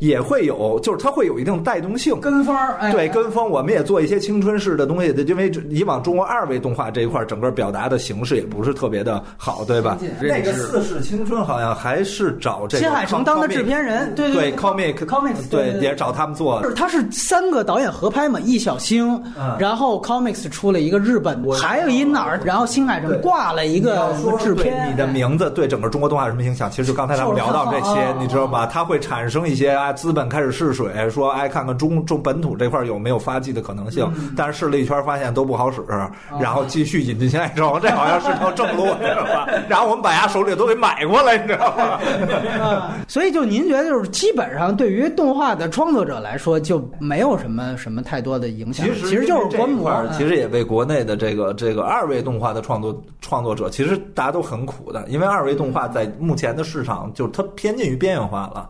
因为你每年能在院线看到的三维动画的国产动画片会比较多，咱不管质量怎么样啊，反正数量绝对占有这个统治性的。没错，对，能在今天坚持着在做的，其实大家都是有一颗这种想去表达的这么一个心，包括对于二维动画技巧的研发。但是你知道，培养一个二维动画人比培养一个三维动画人要难得多得多。对，因为三维动画它是一它的它是一个技术的东西，对，当然它一定都得有艺术作为基础啊。嗯，但是技术的东西学起来好好掌握。你在这儿你上网就是对 B 站上很多那种什么玛雅软件怎么玩什么你这那的，你看仨月你肯定会了。是，但是你说艺术上那二维动画那是一笔一笔画出来的。那当年就我在学动画的时候，那说你刚进到一个公司，你从一个动画师开始干，你干三年。你才能有这个去挑战，你往上一个阶层，再去进进进入到修行啊，再往上三年，你才有可能碰到原画，再往上三年，你才能做设计稿。你这里外里那多少年搭去了？最后你干到一导演，那基本上就小五十了，很匠人的一个。对他其实培养就是这样，因为你每天每天就干的事儿也是很重复，你就在那描线。你刚一开始连动画师有可能当不上，你那是清稿就描线，所以它是一个特别原始工艺的东西。它没有什么，就说今天什么是无纸动画，什么这个那个的。说来说去，其实都根儿上的东西全在这儿呢。就以中国目前的社会整体的节奏跟价值观，大家还有那个心。去干这种事儿吗？是是是，你看这话说的，这简直是上升到行业。但还有一个时代，我们需要去等，就是说，我们确实现在能出，比如说大圣、哪吒，但是这个还是角色形象，但我们还是没出哪个动画的名导演，名导演自己变成 IP，对吧？就你可以说田小鹏当时出来，但是因为第二部现在还迟迟没有，深海是吧？叫对，还没有，有点差。对，就是包括饺子这个不是也刚刚出来对吧？但是你姜子牙换人了嘛？这个我觉得就是日本一个最大的特点就是。就是他其实是我们只看导演，你拍什么都行，你拍日常我我们也看。其实其实这里我觉得一重要问题就是今天咱们所谓在中国动画的环境下，还没有一部纯原创的有力量的东西。因为哪吒它其实不是原创，对吧？它是一老 IP，对，都然后包括大圣也是 IP。你要强调作者性没问题，你就拿出一部原创，就这个故事整个世界观到人物全是原创的。所以我更期待后头的深海。哎，那个是田小鹏能代表田小鹏自己的，那是一作者像。你只有作者像之后，才会有导演站到前头来，是，对吧？你哪吒你做的那就是锋芒里的东西，对对，所以那个是培养不出作者的。对对对，这有道理。所以就是这个可能是等待着中国能出现中国自己的新海诚，这还是一大步要。其实还我自己其实还有一个观点，就是中国的特殊性。很可能会，但是现在没有形成。就比方说宁浩那时候做动画，我觉得也有可能是其他的导演去带动动画。嗯我要拍一个，比如啊比如说徐克拍动画，哎，对吧？对对，比如说一个大的一个一个一个沃尔善，我拍了个动画片儿。对对对，呃，其实我觉得这个东西促进其实帮助应该也挺大，但是这么多年来，这么多年来吴，京赶紧帮忙救救中国动画版，救救中国动画版，就是因为这个，因为我我合作过，你知道哎吧？对因为我觉得动画行业真正做出这个东西还是得靠自己。对，因为那些导演帮助也都是，当然，良好导演对我帮助是非常大的，你知道吧？他教会了我很多对于电影的认知啊什么的这些东西。但是你最终还是动画人自己。就是新海诚，他也是走进动画这条路之后，再借助导演的其他成熟行业的编剧啊、导演，你包括《小说家族》的编剧，不是也帮他出了很多主意吗？对他更知道自己想消化什么。因为动画，我觉得有一个东西是不可替代，就是它只要是动画片都有作者性。因为你的画风永远是一种风格，对对对对对，那个画面是决定你的风格的，它不像实拍电影，对吧？对就是我我只能摄影风格什么乱七八糟的，但是你表现的就是现实世界这些东西。但是动画片画面就是有风格的，风格就决定了语境，语境就决定了表达，就是他最终就全是作者的东西。就你作者不给力，没人帮得了你。我们这个正文环节啊，就是吐槽新海诚；到了外延环节，新海诚都成了一个 彼岸彼岸灯塔。我操！光辉对中国什么时候才能出一新海诚？我操！正片环节是鸭已经完了，我他妈我们也得向往他！也得向，这就差距有多大是这么反衬出来的。这个也算是一种现实的映照。所以您觉得，就是说，整个这个在中国现在的市场所见，可能以后二维动画就逐渐就消失了，是可以也应该不会消失，因为二维动画其实也是大家喜闻乐见一种形式。我就就其实我们平时聊的时候也会聊到这问题，有就是说，虽然二维动画边缘化，但是二维动画慢慢会转变到更适合它表达的一个领域里头去。你比如偏剧集动画，对，然后还有那么一部分人他喜欢这种，就是比如说一些短片类的东西，它其实是这种艺术形式不可能消失，哦对，只不过它有可能变得没那么商业化。就是登陆到院线，成为剧场版电影或者动画电影，就可能这个渠道也许是示威的。就是成本越来越高。今年暑期还有一个那个二维动画是《全职高手》，嗯那个是一个怎么规模？因为我看了，我觉得不是特好看，反正啊那个《全职高手》，他就是我还跟那导演聊了两句，《全职高手》原先是漫改嘛，对小说什么 IP 就是一系列过来他是原先做剧集的团队，就是中国现在国内有几波二维动画做剧集的，还做的不错。因为咱们不可否认的是，原先中国啊。是世界范围内二维动画的加盟基地，就是从北方一直到南方都有很有名的这种厂，比如原先的什么方块动画，原先做风云决的那波人，哎然后在苏州当地有红鹰、红广，这都是台湾的公司，在北方有写乐。这些都是写乐，就专门接日本外包，什么蜡笔小新啊、犬夜叉，全都是他们干的，哦你知道吧？然后南方那块儿也是做了大量的，就培养出大批的这种人才。但是当这些企业慢慢的因为这个市场的缩小，然后这些企业都有的就没了，但是这些人培养出来了，他们有的去学习技术，转到三维动画，其实跟当年迪士尼解散二维动画不是一样的。但是有一批拥有很强手绘技巧的这种二维动画人组成了这种二维动画的团队，这就是当年这个互联网这些公司起的，比如像腾讯啊什么的这种动漫平台，他们的这个爱改番剧，就带活了一批这种在南方那时候居多，然后养活起这帮人来了，哎，还能这几年能看到，就其实《全职高手》里头用的动画技巧已经在国内来讲算是二维动画这比较，但是他们好像也借助日本的力量了啊。哦对，算是做对比较先进的了。今天你说原创性的二维动画，其实在中国的目前市场下主张是特别难的。其实包括罗小黑，它也是一个这种类似于剧场版的这么一个东西。对你比如像《大鱼海棠》的诞生，其实是这这其实挺奇迹的一个事儿，你知道吗？对对对，在中国当下市场下去完成那么一个二维动画，这么一个，其实就刚才我说，它已经被主流市场边缘化了。因为动投动画就是投人嘛，你这没一个三三四百人的团队，你敢说我做一动画电影？当然，像罗小黑他们其实是讨了个巧，你知道吧？嗯因为他们那个动画，其实你单从质量上，它绘画的难度上并不是特别大，它也是有 TV 的积累。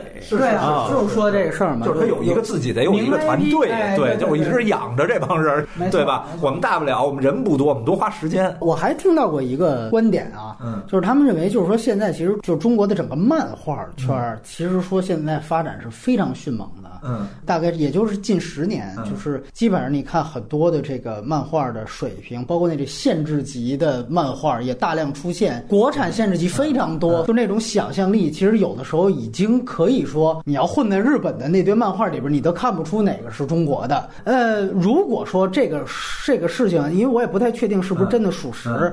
嗯它会不会也会带动动画产业会变得更加出色，或者说精精品会越来越多？咱往往啊，咱们定义一个行业怎么能好的发展，首先它得有一片脸沃土。但是我说中国现在咱们所谓的漫画这种，其实都是被资本催生出来的泡沫。而这个泡沫怎么形成的？就是前几年 IP 热炒的嘛。这 IP 这概念怎么形成？是互联网带来的。啊，对。互联网它用了一种产品概念来催生了 IP 的概念，就跟他们产品似的。我们这个产品做怎么样？我们能什么破圈，引起更大的用户的？对他拿这个概念套到作品上了，然后就催生出了漫画热。其实里头好多是不懂漫画的人，大家也没为这个行业做什么，其实就是挣钱来了。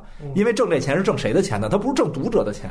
因为你在国内你看漫画，其实现在有收费漫画的概念了啊，原先是全都是免费的，对吧？然后题材上你看，基本上打擦边球居多，就刚才说了有什么限制级这些东西。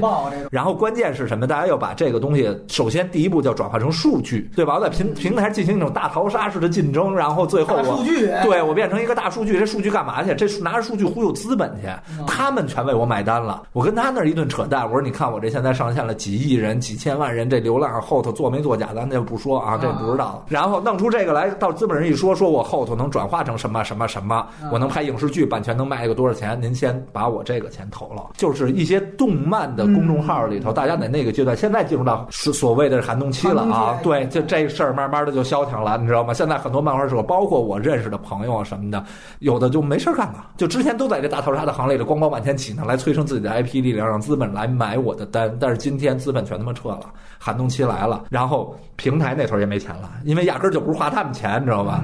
平台那儿现在只保头部作品，它真的给这行业带来了发展了吗？就是你没形成那种模式，日本它已经人气过剩了，对几十年、上百年的那么一种模式，早已经形成了它的行业模式。它确实底层也很苦，但是它搭建出了一个金字塔的模式。就上头你怎么上去，这渠道在那摆着呢。您要不是这块料，您趁早就别干，对吧？您要干，您干一下就是苦。但是通过你的努力，有无数的这种苦的漫画家，最后都走到了金字塔顶端啊。这我觉得叫产业结构形成了，你知道吗？但是你说中国，它没就是一个畸形的建筑，你知道吗？你随便不知道哪个点一撼动就塌了。那你就是要成也都是撞大运居多，是这种。对，就是时也运也，你知道吧？就是你从作品的质量上，你说中国到今天，你冷不丁能看到一些大家很刻苦去画的东西，然后是有不错的，包括一些题材上，但是这些东西能得到一个正常渠道的扶持，最后让大众都能认可到这个东西，你并看不到，它有可能就死在大逃杀，就死在这个成长的道路上了，你根本就没看到，就不像日本，就是说我画一个很复杂的漫画，你会发现这个漫画家身边是有一些助手来帮助他的。在中国有可能就是一哥们儿在家苦哈哈的在那儿康康康在那儿画饺子嘛，就是对，就非常费力在那儿画，最后要画那质量是挺高的，但是你说他何以为继？他能保持这模式保持十年吗？就我电视学院的一个同学就是嘛，他本身就是一个漫画作者。然后我们毕业了，我们都看动画什么，他就在家画漫画。他哥们儿就跟我说一句话，他说只要那会儿还没有资本热呢啊，他的漫画甚至于在日本真的拿过奖。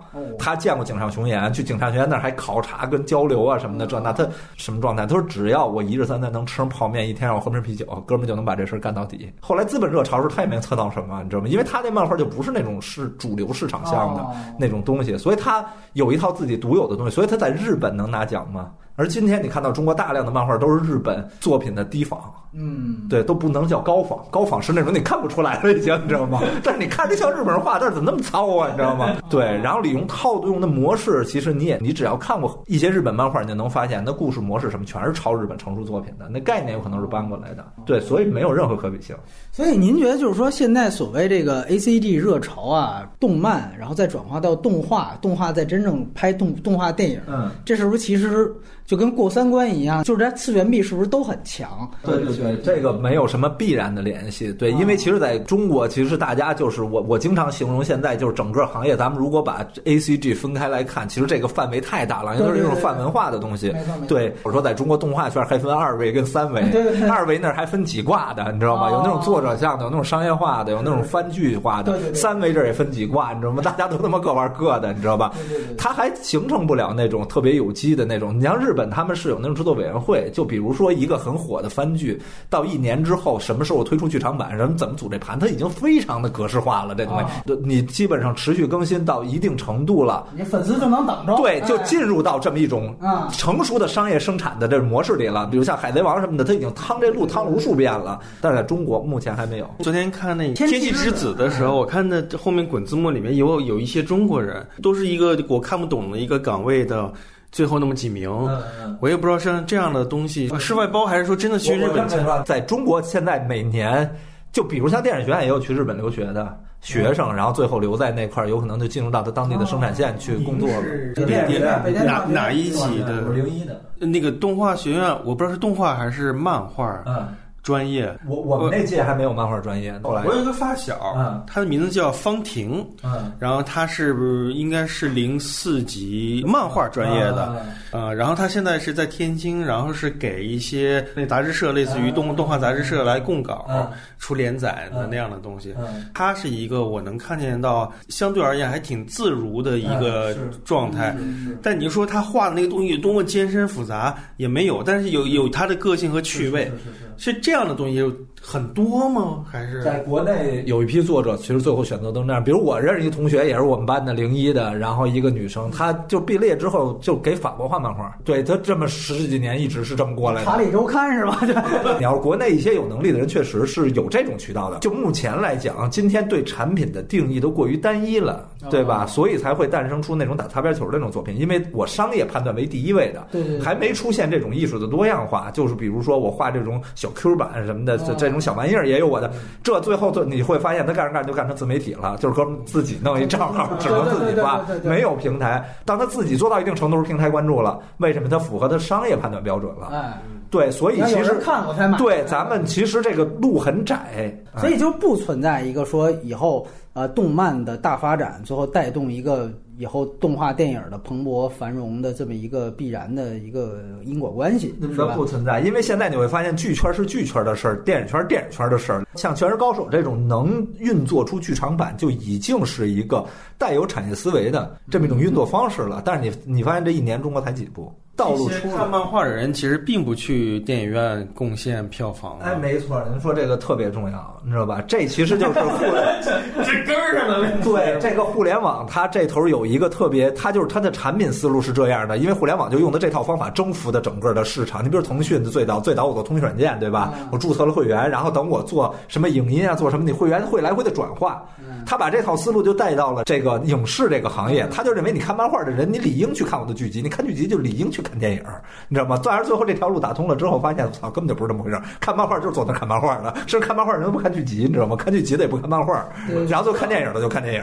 咱们说在日本这个产业里头啊，当然在日本本土这种，因为它它带有国民性，所以它的剧场版最后能卖到一个很高的价啊价钱，对吧？但是它也不会轻易的往外输出，都是咱们中国这电影公司上那头说我引进过来，对吧？因为他那个钱不靠这剧场版赚，这更多的是向粉丝的一个回馈，或者叫我巩固品牌价值。日本剧场版都有一特点，它的所有人物形象跟剧集是不一样的，它都要做一些边缘的那种设计，比如他的帽子换了，他的衣服换了，为什么呀？因为剧场版它会单独授权形象，它的制作委员会是怎么构成的？就是它由制片方发起，然后你看混进来这堆人啊，有做食品的，有做玩具的，做衣服的，这帮人进来之后，他换来的是什么？就是您这剧场版的形象版权我拿走了。所以你要去日本，你要说我买一 IP 形象啊，你比如说我看中了海贼王了，您到那儿买这 IP 去，你会发现，我操，最后你会到十几家公司甚至二十家公司去谈那 IP 形象。之前腾讯在收《火影忍者》的版权就是这样的，啊，到那最后你养日本八家、八九家公司，你知道吗？但那《火影忍者》不就是改编游戏吗？对你找那动漫公司谈，因为那动漫公司作者这头收一部分，然后那个总的那头收一部分，然后分的这头收一部分。我要用哪，比如我要用他的童年形象、成人形象，有可能都会有不同的公司。人那盘子早给细分化了，你知道吗？就大家都有钱赚。你看这回这《海贼王》前阵的《狂热行动》的剧场版做的相当之精良啊！那是我看过《海贼王》所有剧场版里最太炸了。从头干到尾。对，我说这电影剧院基本十五分钟之后就感觉电影院就燃烧开始，你知道吗？就开始打。这个其实就是它这种模式造成了就良性的商业循环。你也能看到尾前从最早一个那么年轻的漫画画手，一直到今天在日本顶级的，完全是这个这宝座完全就是他的。我操，哥们儿住豪宅了，我这尾田家里自己有一个小的小火车，不是那种玩具小火车啊，是人可以坐在上头，然后你各个屋转的那种火车，太中二了，这个 就是你能看到，你说在在中国日本吗哪儿有啊？你说在这个行业里头哪儿有成就出来这种人？你当成就这种人的时候，你金字塔结构自然就形成了。动漫创作者跟这点跟动画导演创作者特别像，就原来经常就属于魁拔时代，全是卖惨型人设，知道吧？出来就是哎，我这房子都卖了，这那都，卖了。你就看白蛇那会儿，最后白蛇票房最后那增益怎么上去的？他打出的口号什么呀？就救救中国动画。就当卖惨成为一种营销方向了。就中国动画一直背负一个悲壮的那么一个色彩在身上所以这哪吒有一个好的事儿，嗯就是它基本结束了中国动画的悲壮时代。是是是。我觉得起码最后你以后你再说救救中国动画，你就别扯那么大词儿了。你自己不行就是自己不行。还有一个大节点就是大年初一的这个姜子牙，半年内这么紧密的，然后推出，然后放，还不是大年初一，就是宁浩的那个动画片，就是张亮导演啊，是不是在大年初一？市场啊，这现身说法。愛の歌も歌われ尽くしたあまたの映画で語られ尽くしたそんな荒野に生まれ落ちた僕君それでも愛にできることはまだあるよ。僕にできることはまだあるよ。